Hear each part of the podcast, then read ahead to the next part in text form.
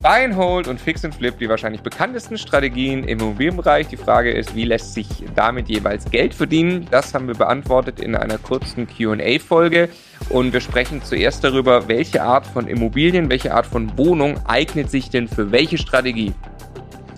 Ja, und äh, für welche Zielgruppe im Rahmen der Vermietung und im Rahmen des Verkaufes ist die jeweilige Strategie relevant? Und dann sprechen wir natürlich über mögliche Renditen mit diesen beiden Strategien. In diesem Sinne ganz herzlich willkommen bei Immocation. Wir möchten, dass möglichst viele Menschen den Vermögensaufbau mit Immobilien erfolgreich umsetzen.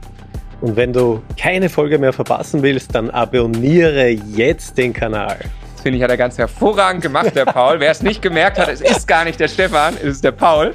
Äh, und mit dem beantworten wir jetzt diese Frage. Viel Spaß im Video. Der Immokation Podcast. Lerne Immobilien.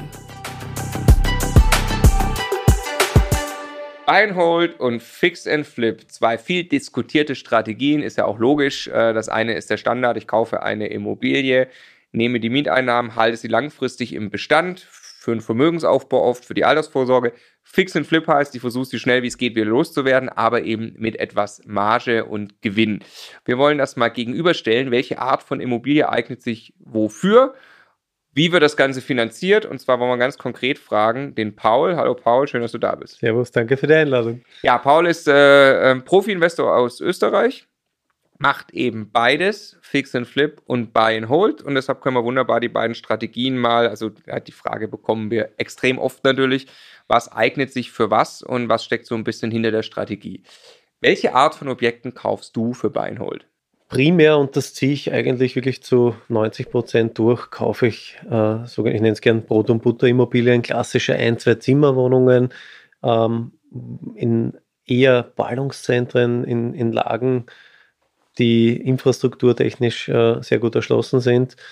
Ähm, ich habe da auch eine ganz klare äh, Zielgruppe vordefiniert. Das sind halt äh, Studenten, Berufsanfänger oder junge Pärchen. Deswegen genau dieses Konzept, ein, zwei Zimmerwohnung, die und da spreche ich gerne immer das Thema Leistbarkeit an, wo halt wirklich die Miete noch leistbar ist, vor allem im Ballungszentrum. Die absolute Höhe quasi. Genau, die absolute Höhe der Miete. Also ich spreche nie von Netto-Kaltmieten oder Quadratmetermieten, sondern die absolute Höhe muss leistbar sein. Und äh, mit der Strategie arbeite ich schon seit vielen, vielen Jahren und sehr, sehr erfolgreich, weil ich habe de facto keine Leerstände. Ja. Ich finde immer einen Nachmieter und das ist auch ein entscheidendes Element, was viele vernachlässigen ich bin in einem Bereich, wo ich zum einen einen sehr, sehr großen Trichter an Personen habe, die suchen, eben Singles, Studenten, Berufsanfänger etc. und junge Pärchen und gleichzeitig die Ansprüche auch schmal sind. Ja? Ja? Weil äh, Thema Leistbarkeit, das heißt, die Ansprüche sind nicht äh, wirklich hoch. Muss auch kein Echtholzpaket sein. Muss kein Echtholzpaket sein. Es muss jetzt, wenn jetzt ein paar kleine Bohrlöcher sind und so weiter, im Vergleich, jetzt wenn ich in einen Bereich rausgehe, größere Wohnungen, teurer, ja, dann erstens einmal wird der Trichter der Anzahl der Interessenten schlagartig geringer, ja, eben wieder Stichwort Leistbarkeit. Aber exponentiell steigen die Ansprüche, ja. Das heißt, da muss alles pipi fein sein, da darf kein Kratzer im Paket sein und so weiter. Und deswegen bin ich ein Freund, ich sage das immer wieder, so passiv wie möglich das Ganze äh, zu betreiben und äh, mit der Strategie am Ende des Tages führt auch eben aufgrund der Thematik, dem interessiert nicht eine Rendite dem Mieter, ja, sondern nur die Gesamtsumme, für diese Strategie auch zu tendenziell höheren Renditen. Gutes Stichwort, Renditen. Was ist bei einem Buy-and-Hold-Invest deine Rechnung? Welche Zahlen guckst du dir an und wann ist ein guter Deal? Ich bin da eher unorthodoxer äh, Kalkul Kalkulierer und Rechner. Klarerweise ist die Bruttoanfangsrendite für mich oder die Bierdeckelrechnung ähm, interessant und schaue ich mir auch an, aber für mich sind andere Kennzahlen viel, viel mehr entscheidend. Da spreche ich wirklich äh, von Leerstandsquoten, Angebot und Nachfrage und am Ende des Tages ist für mich wirklich immer entscheidend die Eigenkapitalrendite. Ja? Das bedeutet, wie viel äh, Rendite bekomme ich auf mein eingesetztes Kapital. Ja? Und da äh, fahre ich einen relativ äh, risikoaversen, konservativen Ansatz. Ähm, ich arbeite mit Annahmen bei der Miete eben mit sehr konservativen. Da gehe ich oft mit 20 Prozent weiter äh, runter, wenn die Wohnung leer steht, klarerweise. Wenn sie schon vermietet ist, äh, setze ich die Miete an, weil ich den Parameter kenne. tendenziell mit höheren äh, Zinskosten, tendenziell mit höheren Mietausfalls, kalkulatorischen, sogenannten Kosten, kostenrechnerischen kalkulatorischen Risiken und eigener Instandhaltungsrücklage. Ich bin davon überzeugt, die meisten ähm, Investoren auch heute noch ähm, rechnen sich in der Regel schön. Ne? Ja. Das heißt, ich rechne mich bewusst schlecht, ähm, bewusst konservativ. Mein Credo ist immer, ich muss nach Steuer, also ich rechne auch die Steuern mit, ähm, Cashflow positiv sein. Also ich habe jetzt keine Richtwerte, ich muss 150 Euro nach, nach mhm. Steuern Cashflow haben. Das nicht, sondern wenn ich sage, es ist für mich ein reines Vermögensaufbauprodukt, das muss ich vielleicht auch dazu sagen, da muss man ein bisschen differieren. Ich muss nicht aus der Einnahme leben, sondern ich will Vermögensaufbau betreiben und dadurch den Leverage-Effekt so weit wie möglich hochziehen. Ja? Das heißt, das ist der nächste Aspekt. Ich möchte so viel wie möglich und äh, wirtschaftlich vertretbar, auch Risikomanagement ähm, technisch vertretbar leveragen. Ja. 100 Prozent? 100 oder auch teilweise 110. Ja, also ich mache auch heute, das ist in, in Österreich möglich, äh, noch 110 Prozent. Das liegt zum einen natürlich an der Person, aber auch sehr, sehr stark am Objekt in diesen Fällen. Vor allem, wenn man bereits in der portfoliobezogenen Betrachtung ist am Ende des Tages, also diese, diese Komponenten führen dazu, Cashflow äh, nachsteuern und ich rechne mir eine Eigenkapitalrendite ohne Wertsteigerung. Das heißt, ich klammer auch ein potenzielles Wertsteigerungsrisiko und wenn ich da zu einer vernünftigen Eigenkapitalrendite komme, ja, die alle anderen vergleichbaren Investments schlägt, das ist meine absolute Untergrenze. In der Regel, klarerweise bin ich da bei mindestens 20, 30 oder weit mehr, klarerweise, wenn ich 110 Prozent bin, habe ich unendlich. unendlich, genau. Aber ich habe da so keine klare Grenze, wenn ich sage, okay, wo kriege ich heute mit stockkonservativen Annahmen, mit einem Leverage so weit wie möglich nach oben, Cashflow nachsteuern positiv oder auf alle Fälle No-Go ist negativ, bekomme ich eine Eigenkapitalrendite von Beispiel 20 Prozent. Ich kenne kein vergleichbares Investment, wo ich ah, ja. so, so, langfristig und nachhaltig diese Rendite erwirtschaften kann. Und noch einmal ausgeklammerte Wertsteigerung. Ja? Also brauchen brauch wir nicht drüber reden, äh, dass das das Geniale an Immobilien ist, dass man ja so das eingesetzte Geld hebelt. Jetzt möchte ich die Rechnung nur nochmal wirklich, was bei deiner Buy-and-Hold-Strategie, ich hänge mich nochmal auf an dem Cashflow neutral, weil das ist das, was ja viele interessiert. Und ich glaube, was du gerade auch gesagt hast, Cashflow neutral bedeutet, ich tilge ordentlich jedes Jahr. Das ist in der Eigenkapitalrendite bei dir drin. Zusätzlich kommt Wertsteigerung, die ist bei dir nicht drin. Genau. Absolut richtig. Und was du richtig gesagt hast, das ähm, vergessen auch viele immer. Tilgung ist so ein entscheidender Trigger. Weil ich kann mich, viele gehen unter 2%, die Banken möchten es heute meistens nicht mehr, aber einige mhm. gehen unter 2%. Ähm, ja, klarerweise kann ich dadurch schnell einen positiven Cashflow erhaschen, den ich mir äh, brauche. Ich gehe tendenziell eher mit höheren äh, anfänglichen Tilgung ähm, ins Feld und äh, betrachte das auch klarerweise. Ich muss nicht von dem Mieteinnahmenstand heute leben.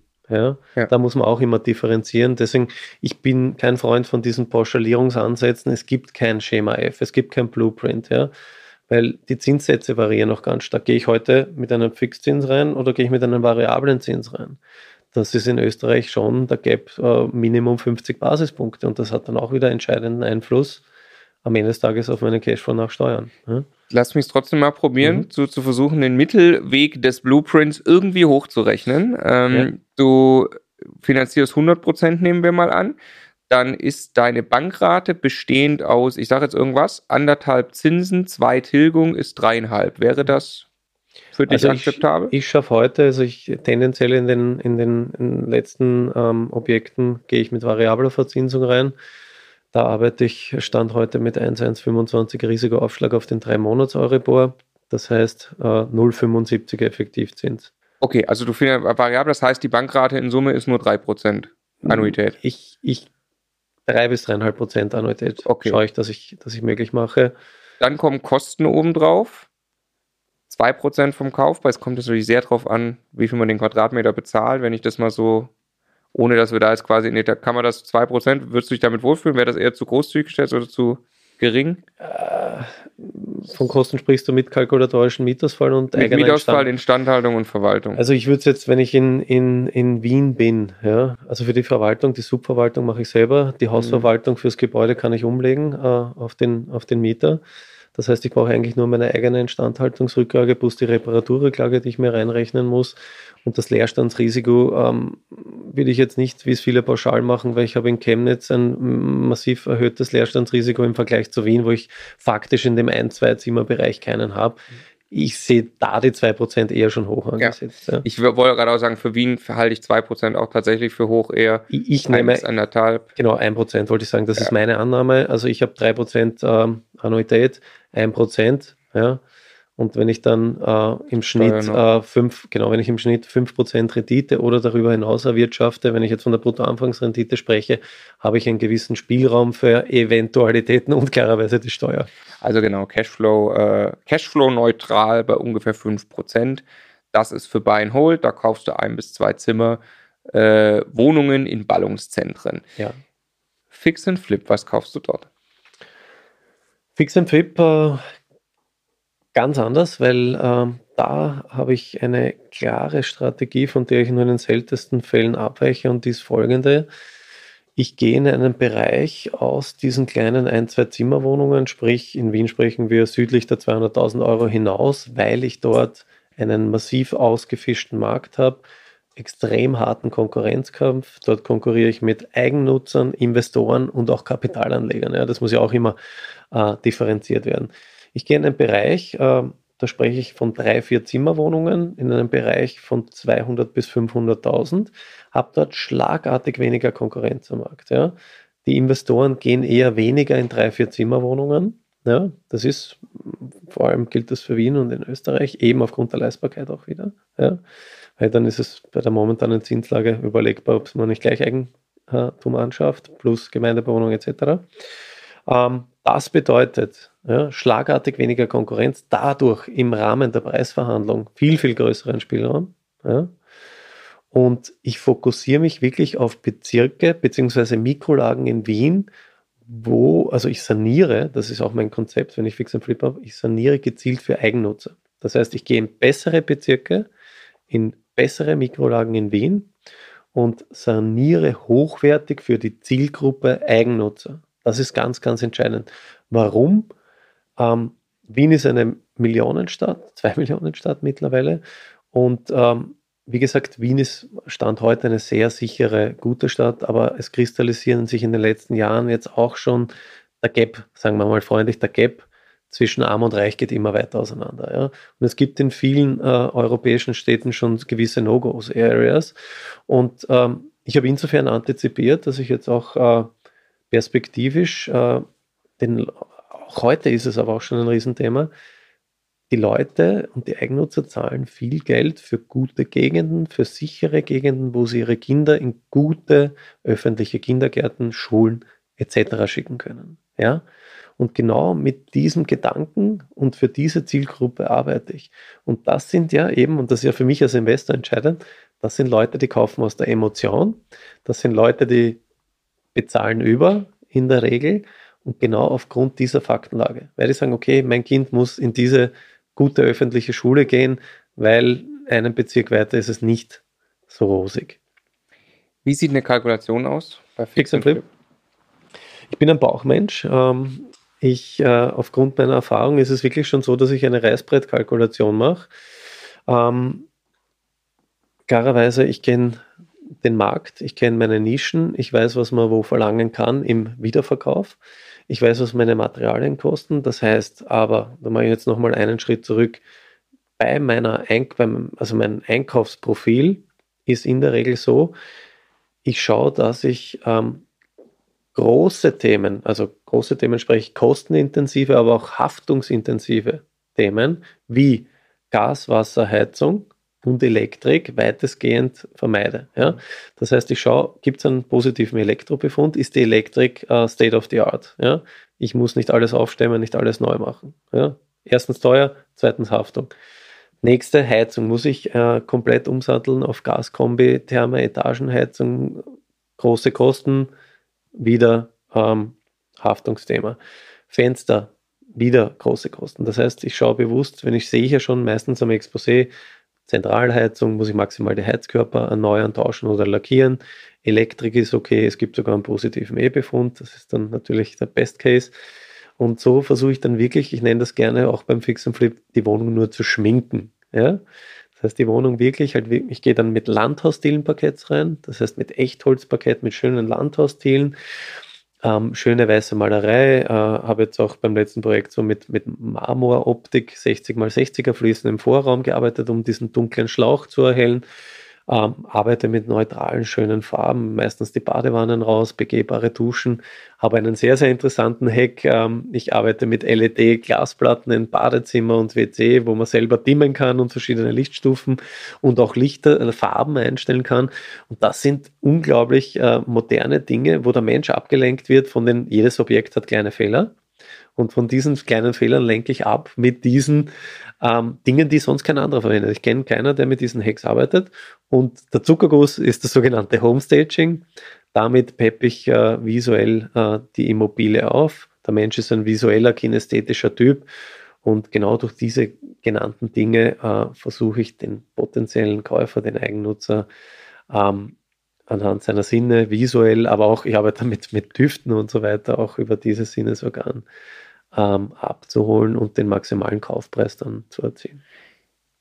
Lass Beispielkalkulation noch kurz machen. 100.000 Euro Einkaufspreis mhm. der Immobilie. Was würdest du sagen, kostet die Sanierung und für wie viel würdest du gern verkaufen? Also ich kann dir ein ganz aktuelles Beispiel, das ich äh, noch besser. gestern beurkundet habe, äh, habe ich eingekauft, war ein Wohnungspaket, äh, 74 Quadratmeter Wohnung im 17. Bezirk in Wien. Ich habe 230.000 Euro äh, bezahlt.